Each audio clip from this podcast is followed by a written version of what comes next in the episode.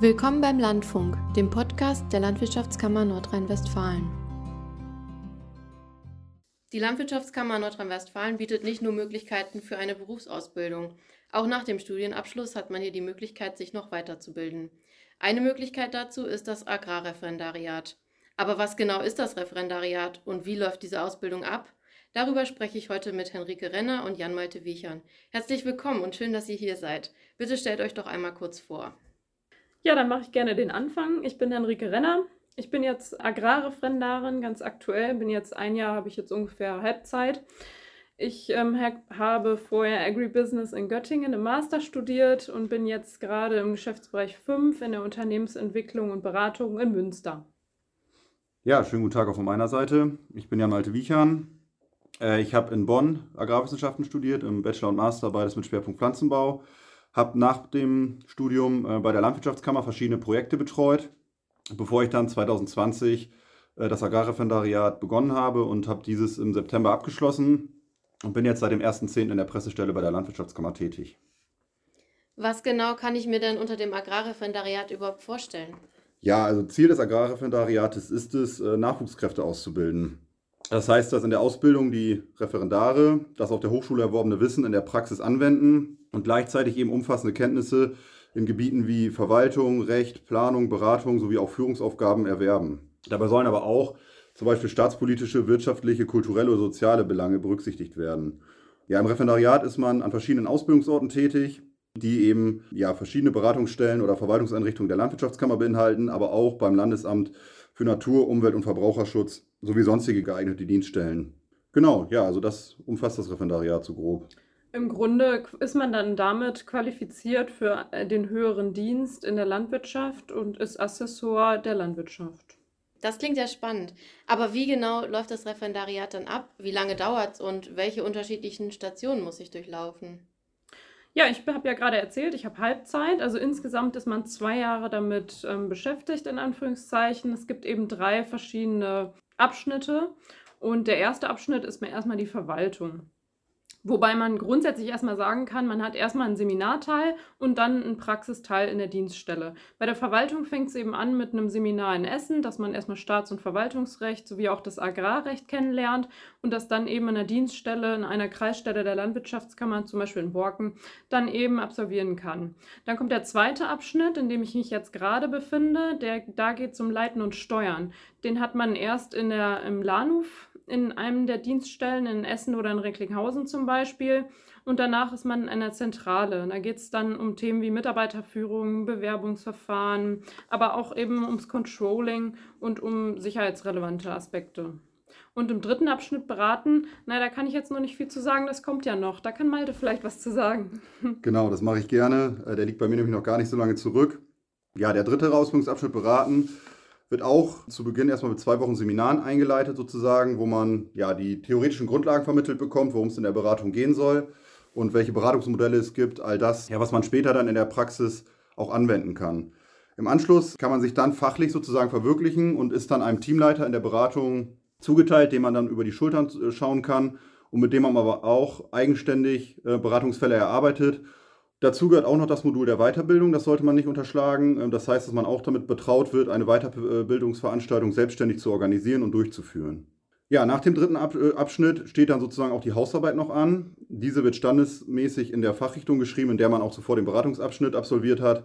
Das heißt, ähm, da soll es sich dann um ein aktuelles Beratungsthema drehen, wofür am Ende auch so eine Art Beratungsempfehlung herausgearbeitet wird. Und das ist dann so der dritte Abschnitt, bevor es dann an die Prüfung geht. Also lernt man ja während des Referendariats schon sehr viele verschiedene Bereiche von der Landwirtschaftskammer kennen. Ähm, jetzt habt ihr ja beide vorher schon ein Studium absolviert. Wie kam es dann dazu, dass ihr euch im Anschluss noch für das Referendariat entschieden habt?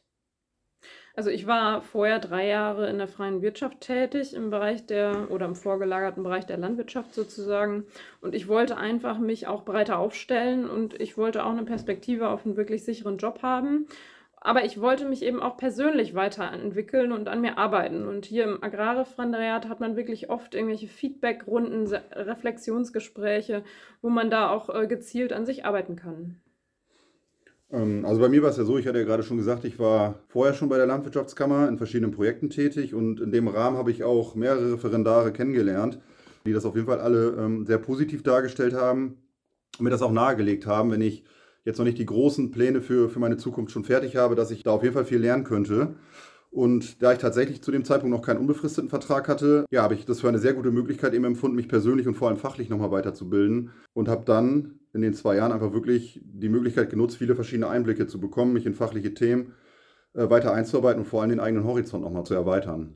Und wenn ich mich jetzt für das Referendariat interessiere, welche Voraussetzungen muss ich dann dafür mitbringen? Da das sozusagen Postgraduate ist, braucht man schon auf jeden Fall einen Studienabschluss und da reicht auch nicht der Bachelor, sondern es muss wirklich ein Masterstudium sein. Da ist man aber ja nicht frei, aber es sollte in diesen grünen Berufen sein. Also Agrarwissenschaften ist so der Klassiker, aber es gibt auch viele Ökotrophologen oder im Gartenbau. Masterabsolventen, die sich danach für das Agrarreferendariat entscheiden. Es gibt aber dann eben auch noch die äh, Voraussetzung für ähm, das Agrarreferendariat, dass man ein Jahr Praxisarbeit haben soll, das man auch nachweisen können muss. Das heißt, ein Arbeitszeugnis oder eine Ausbildung vorab, auf jeden Fall eben die Praxisarbeit muss man nachweisen können. Und die Voraussetzungen für eine Verbeamtung müssen eben vorliegen. Das heißt, ein Führungszeugnis und auch der äh, Amtsarzt muss das nachgewiesen haben, dass soweit alles okay ist. Gibt es sonst irgendwie noch was, was ich mitbringen sollte? Habt ihr da noch ein paar Tipps? Also ich glaube, wichtig ist, dass man einfach offen für Neues ist, dass man kontaktfreudig ist, weil es schon so ist, dass man immer mit vielen neuen Leuten in Kontakt kommt. Man ist in allen Abschnitten immer viel unterwegs mit den Mentoren, sowohl der Kontakt mit landwirtschaftlichen Betrieben als auch im Haus mit Kollegen und Kolleginnen. Da sollte man auf jeden Fall nicht vor verschlossen sein ja, eine gewisse Neugierigkeit schadet mit Sicherheit auch nicht und Spontanität, weil es ist schon so, dass kein Tag so richtig planbar ist. Es kommen immer neue Sachen auf einen zu. Man wird öfters auch mal ins kalte Wasser geschmissen und äh, ja, sollte da einfach so, ja, sich flexibel zeigen und spontan sein. Ich würde auch ergänzen, die räumliche Flexibilität ist auch wichtig, denn hier ist man auch mal in Münster eingesetzt oder in Köln. Äh, ich war jetzt an der Kreisstelle in Borken. Das, ähm, da sollte man eben auch flexibel räumlich sein. Ansonsten Stallgeruch oder Stiefeldreck in Anführungszeichen. Also man sollte die Praxis kennen, egal ob man jetzt Landwirtschaft studiert hat oder eben Gartenbau oder Ökotrophologie. Man sollte irgendwie die Berufspraxis auch kennen. Und mal angenommen, ich möchte mich jetzt für das Referendariat bewerben. Ähm, wie läuft denn dann das Verfahren ab und wo muss ich meine Bewerbung überhaupt hinschicken? Ja, das Spannende hier ist, dass das LANUF die Einstellungsbehörde ist, aber die Landwirtschaftskammer NRW die Ausbildungsbehörde. Das heißt, das Einstellungsverfahren läuft übers LANUF und da findet eben auch dann das Bewerbungsgespräch statt. Und ja, nach Sichtung aller Unterlagen, die natürlich vollständig sein müssen, wird dann ein Bewerbungsverfahren eingeleitet. Bei uns war das ähm, ein standardisiertes Interview, wobei ich weiß, dass das ähm, auch schon mal mit einer kleinen Aufgabe oder einer Präsentation verbunden ist. Vielleicht erzählt ihr noch ein bisschen was aus eurem Referendariat. Was macht euch am meisten Spaß? Ich finde es klasse, dass man da immer so viele engagierte Menschen kennenlernt, ob jung oder alt. Also es gibt wirklich äh, ganz viele neue Kontakte, die man hier knüpfen kann. Man lernt auch fachlich sehr viel Neues kennen. Man lernt eben auch verschiedene Abteilungen kennen und kann schon mal so schnuppern, was möchte ich denn später mal machen. Außerdem ja die Weiterentwicklung der persönlichen Kompetenzen, ob es jetzt Berichte schreiben oder Präsentationen halten sind, man kriegt immer Feedback und kann da an sich arbeiten. Das finde ich eben auch sehr ähm, spannend und macht Spaß. Ja, das, was Enrique gesagt hat, kann ich absolut unterschreiben. Äh, ich würde noch ergänzen, dass die Seminare, die man hat, auch immer sehr viel Spaß gemacht haben, weil man da ja mit den anderen Referendaren oder mit Referendaren zusammenkommt, äh, weil sich da auch so eine, so eine Art Gruppendynamik entwickelt, äh, eine Gruppenzugehörigkeit und man einfach eine gute gemeinsame Zeit über zwei Jahre hat.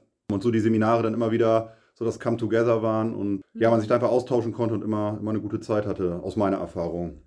Wie sieht denn so die Betreuung generell während des Referendariats aus? Hat man da immer einen festen Ansprechpartner? Ja, im Grunde hat man zwei feste Ansprechpartner, einen bei der Landwirtschaftskammer und einen beim LANUF, wobei man da jetzt etwas weniger Kontakt zu hat. Und man hat vor allem variable Mentoren, sag ich jetzt mal, äh, pro Abschnitt an den unterschiedlichen Arbeitsorten oder Dienststellen die dann eben variieren, je nachdem, wo man gerade ist. Genau, und darüber hinaus sollte man auf jeden Fall auch noch Frau Mensing erwähnen, die als gute Seele auch immer Ansprechpartnerin ist. Äh, ja, sie hat immer ein offenes Ohr. Sie kümmert sich so um das Organisatorische, kann man, glaube ich, gut zusammenfassen, mhm. wie zum Beispiel die Zuteilung zu den Dienststellen und hält aber auch gleichzeitig in jedem der Ausbildungsabschnitte hat sie ähm, ein bis zwei Seminare mit, den, mit uns Referendaren zusammen, wo sie ähm, ja so Soft Skills, aber auch äh, Themen wie Gesprächsführung oder ähnliches vermittelt Genau, und immer sehr daran interessiert ist, äh, dass es uns gut geht und äh, dass wir bestens aufgehoben sind hier bei der Landwirtschaftskammer. Ihr habt ja vorhin schon erzählt, dass man verschiedene Bereiche während des Agrarreferendariats durchläuft. In welchen Bereichen bei der Kammer kann man denn ganz konkret eingesetzt werden? Das hängt auch mit den Abschnitten zusammen. Im ersten Abschnitt in der Verwaltung ist man eben in der Kreisstelle, da ist man dann orientiert an der Verwaltungsleitung. Im zweiten Abschnitt, da ist man etwas freier. Da kann man dann auch beim Lahnhof schon eine Abteilung wählen, die einen fachlich interessiert. Ob es jetzt übergreifende Landwirtschaftsthemen und Nachhaltigkeit sind oder äh, die Tierhaltung oder auch die Düngeverordnung. Das ist je nachdem, wo man sich gerade äh, interessiert. Und das ist dann eben auch beim, im Abschnitt bei der Landwirtschaftskammer so, in der Zentrale, im zweiten, da ist man dann auch frei, in welchem Geschäftsbereich bzw. Fachbereich man dann ist. Ob es jetzt in der Beratung ist wie ich oder im Geschäftsbereich 3 der Förderung, das ist dann je nachdem, wo man, wo man sich selbst auch sieht oder wo man Spaß dran hat. Und im dritten Abschnitt, da ist man dann orientiert an den Teamleitern der, der Beratung. Da ist man dann in der Beratung eingebunden, geht in die Gespräche rein bei den Landwirten oder in den Unternehmerkreisen. Das weiß ich nicht, Malte, da kannst du vielleicht noch was zu ergänzen? Ja, also man ist, im, genau wie du richtig gesagt hast, im Prinzip den Teamleitern der Beratungsteams oder aber bei Referenten, die eng mit den Beratungen oder mit der Beratung zusammenarbeiten, eben zugeteilt und kriegt da verschiedenste Einblicke in die Beratung. Also lernt man wirklich viele, viele Bereiche der Landwirtschaftskammer kennen. Ja. Und absolut. kann sich dann danach auch sehr gut darunter was vorstellen. Genau. Wie wird denn das Referendariat beendet? Muss man dann noch eine Prüfung machen?